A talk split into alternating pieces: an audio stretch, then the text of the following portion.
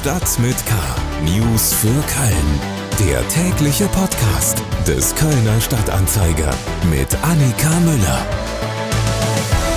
Hallo zusammen und willkommen zur 181. Ausgabe von Stadt mit K. Hier gibt's jetzt Nachrichten aus, über und für Köln. Unsere Themen für den 24. Mai. Bombe in Braunsfeld gefunden. Der Zünder muss kontrolliert gesprengt werden. Bitteres Urteil. Was bedeutet das Verkaufs- und Produktionsverbot für Ford? Und drei bestätigte Fälle von Affenpocken in Köln. Bundesgesundheitsminister Lauterbach kündigt lange Isolation für Infizierte ab und so äußert sich die Stadt zu den Fällen. Schlagzeilen. Reisende müssen sich am Flughafen Köln-Bonn auf lange Wartezeiten einstellen. Grund dafür ist das fehlende Sicherheitspersonal am Flughafen. Knapp 100 Sicherheitsleute fehlen. In den vergangenen Tagen dauerten die Sicherheitskontrollen deswegen knapp eine Stunde länger. Passagiere verpassten dadurch ihre Flüge und Koffer mussten wieder aus den Fliegern ausgeladen werden. Der erste FC Köln hat den 20-jährigen Nachwuchsprofi Marvin Obutz für die nächste Saison an den Zweitligisten Holstein Kiel ausgeliehen. Dort soll der Angreifer bei einem Spitzenteam der zweiten Fußball-Bundesliga Einsatzzeiten und Erfahrung sammeln. Der Vertrag von Obutz beim ersten FC Köln läuft noch bis 2024. Den Weg nach Kiel war 2019 bereits Sali Özcan gegangen, der letzte Saison beim FC endgültig den Durchbruch schaffte und am Montag für 5,5 Millionen Euro plus möglicher Boni zu Borussia Dortmund wechselte. An diesem Dienstag startet zum vierten Mal der Kölle Aktivsommer mit verschiedenen Bewegungsangeboten im Freien. Los geht es um 17 Uhr mit viertelstündigen Schnupperkursen in verschiedenen Sportarten, wie zum Beispiel Kickboxen, Zumba, Selbstverteidigung und Yoga. Alle Kölnerinnen und Kölner können kostenlos und ohne Anmeldung an den Sportangeboten teilnehmen. Das Angebot startet dann offiziell am 1. Juni und geht bis zum 31. August. In diesen drei Monaten bieten Sportvereine in allen Kölner Stadtteilen Kurse an. Finanziert wird das Angebot von der Stadt Köln. Es wird in der Regel können die Bomben entschärft werden.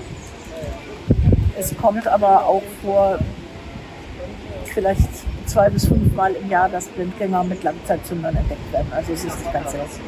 Das war Ines Rakosi, Pressesprecherin des Kölner Ordnungsamtes. Und wir kommen zu den Themen, die wir etwas ausführlicher besprechen wollen. Köln. In Köln wurde am Dienstag mal wieder eine Bombe gefunden. Auf dem KVB-Betriebshof West in Braunsfeld. Laut Stadt handelt es sich um einen Blindgänger mit Langzeitzünder. Eine Entschärfung ist deshalb nicht möglich. Der Zünder der 5-Zentner-Bombe muss noch im Laufe des Tages kontrolliert gesprengt werden. Sowas ist mit ziemlich viel Aufwand verbunden. Also es geht natürlich darum, dass die Umgebung bestmöglich geschützt wird. Deshalb wird die Bombe, die in sechs Metern Tiefe liegt, mit Sand bedeckt. Auf diesen Sand wird noch, werden noch 48.000 Liter Wasser äh, gegeben. Ähm, erst wenn das alles fertig ist, kann die Bombe gesprengt werden. Der endgültige Evakuierungsbereich wurde vom Kampfmittelbeseitigungsdienst mit einem Radius von 500 Metern festgelegt. Ja, der, die Kampfmittelexperten des Kampfmittelbeseitigungsdienstes, die sind sehr erfahren, wissen genau, was sie tun. Sie haben einen Evakuierungsradius von 500 Metern festgelegt, was bei einer 15er Bombe normal ist und nicht weiter. Deshalb gehen wir davon aus, dass es sich äh, um eine ganz normale Sprengung wird. Rund 5300 Menschen müssen deshalb evakuiert werden. Das nimmt natürlich etwas Zeit in Anspruch und deshalb ist zum Zeitpunkt dieser Aufnahme auch nicht bekannt, wann die Sprengung stattfinden soll. Vielleicht haben Sie, wenn Sie den Podcast hören, sogar vorher schon den Knall der Explosion gehört. Ich gehe davon aus, dass man einen Knall hören wird, der aber nicht ohrenbetäubend sein wird, weil eben entsprechend viel Sand auf der Bahn ist. Aktuelle Infos zur Evakuierung und zur Sprengung allgemein finden Sie auf ksta.de und über den Link in den Shownotes. Wirtschaft. Dem Kölner Autobauer Ford droht wegen eines Urteils des Landgerichts München ein deutschlandweites Verkaufs- und Produktionsverbot. Hintergrund ist eine Klage des japanischen Patentverwerters IP Bridge. Er wirft Ford vor, dass in den Modellen ein Chip eingebaut sei, dessen Patentrecht verletzt werde. Mir ist jetzt meine Kollegin Corinna Schulz zugeschaltet. Corinna, was genau droht Ford denn jetzt und würde das Verbot alle Ford-Modelle betreffen? Ja, also wenn man das Urteil des Landgerichts München liest, ähm, wäre es in der Tat so, dass Ford weder Autos produzieren noch verkaufen darf und im schlimmsten Fall, soweit geht der Richterspruch, unter Umständen sogar Autos äh, vernichten müsste, beziehungsweise von Händlern zurückrufen. Aber die ähm, Option wird von Branchenkennern als sehr, sehr unwahrscheinlich ähm, eingeschätzt. Ähm, viel eher schätzt man dass man sich äh, einigt. Und in der Tat, es werden alle Modelle betroffen, also alle zumindest, die in Europa verkauft werden, also auch Fiesta und Focus, weil dort überall dieses Chipsystem eingebaut ist. Warum zahlt denn Ford keine Lizenzgebühr dafür? Es war in der Vergangenheit so, dass ähm, die großen Hersteller, also auch Daimler und ähm, VW, sind ja von solchen Klagen betroffen.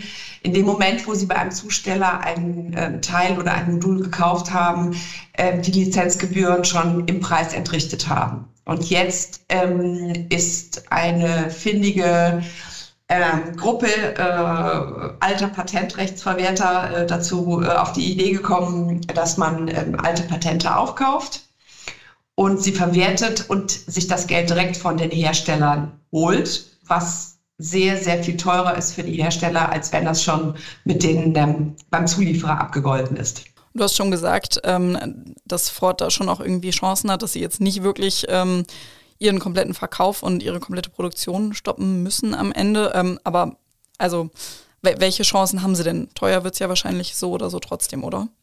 Davon ist auszugehen, also je, nach, äh, je nachdem, wie man rechnet, Deutschland, Europa oder weltweit, kann es auch äh, durchaus um dreistellige Millionenbeträge gehen. Im Prinzip kann Ford jetzt Einspruch gegen das Urteil äh, einlegen oder was dem Vernehmen nach schon passiert, ähm, mit den Klägern verhandeln und sich dann auf eine, äh, auf eine wie auch immer geartete ähm, Summe einigen. Und dementsprechend ähm, wäre das dann ein rechtssicheres Geschäft. Okay, also wir müssen jetzt nicht davon ausgehen, dass äh, das komplette Fortwerk in Köln bald schließt, hoffe ich. Nein, okay. das müssen wir nicht. Das ist ja schon mal eine Beruhigung, äh, denn das würde ja auch sehr, sehr viele Arbeitskräfte in Köln betreffen. Ähm, ich denke mal, du bleibst an dem Thema dran und wir hören dann noch mehr dazu. Mehr Informationen gibt es sowieso auf ksta.de über den Link in den Shownotes. Vielen Dank, Corinna. Gesundheit. Am Montag wurde zum ersten Mal über einen Verdachtsfall von Affenpocken in Köln gesprochen. Am Dienstag gab die Stadt dann bekannt, es gibt mittlerweile drei bestätigte Fälle in Köln. Alle drei Infizierte sind männlich, es handelt sich um einen 36-Jährigen und zwei 45-Jährige. Alle drei haben typische Symptome und befinden sich in häuslicher Quarantäne, wie eine Stadtsprecherin mitteilte. Bisherigen Erkenntnissen zufolge besteht zwischen den Fällen keine Verbindung. Zudem gilt ein 57-jähriger Kölner als Verdachtsfall. Auch dieser Patient klagt über die typischen Symptome. Ein Testergebnis steht aber noch aus. Auch er steht unter häuslicher Quarantäne. Am Dienstag hat nun Bundesgesundheitsminister Karl Lauterbach zusammen mit Lothar Wieler, Präsident des Robert Koch Instituts, darüber informiert, wie lange Infizierte in Quarantäne bleiben sollen.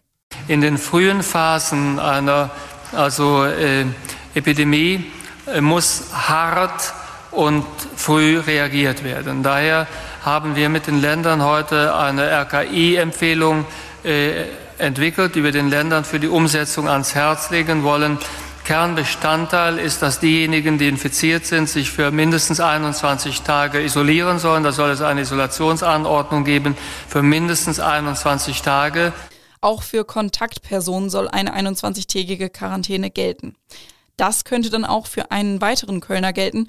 Der 60-Jährige soll im Urlaub Kontakt zu einer infizierten Person gehabt haben, weise aber aktuell keine Symptome auf. Der Leiter des Kölner Gesundheitsamts betonte am Montag, dass es keinen Grund zur Panik gebe. Die Ausbreitung der Affenbocken sei nicht zu vergleichen mit dem Coronavirus. Er betont aber trotzdem, dass gerade bei Symptomen, das wären Fieber, Kopf- und Muskelschmerzen, außerdem Flecken, Knötchen und Bläschen auf der Haut, Vorsicht geboten ist und eine Isolation wichtig ist.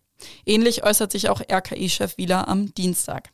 Aber eine Gefährdung für die Gesundheit der allgemeinen Bevölkerung in Deutschland wird eben nach derzeitigen Erkenntnissen als gering eingeschätzt.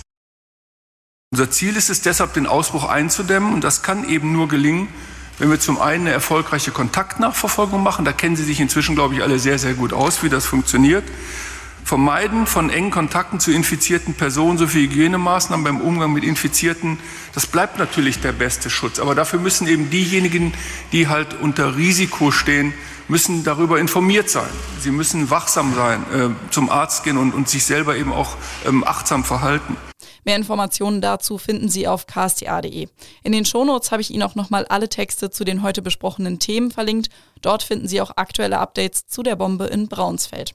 Und damit sind wir auch schon wieder am Ende dieser Episode von Stadt mit K angekommen. Mein Name ist Annika Müller. Ich wünsche Ihnen noch einen schönen Tag und bleiben Sie gesund. Tschüss. Stadt mit K. News für Köln. Der tägliche Podcast.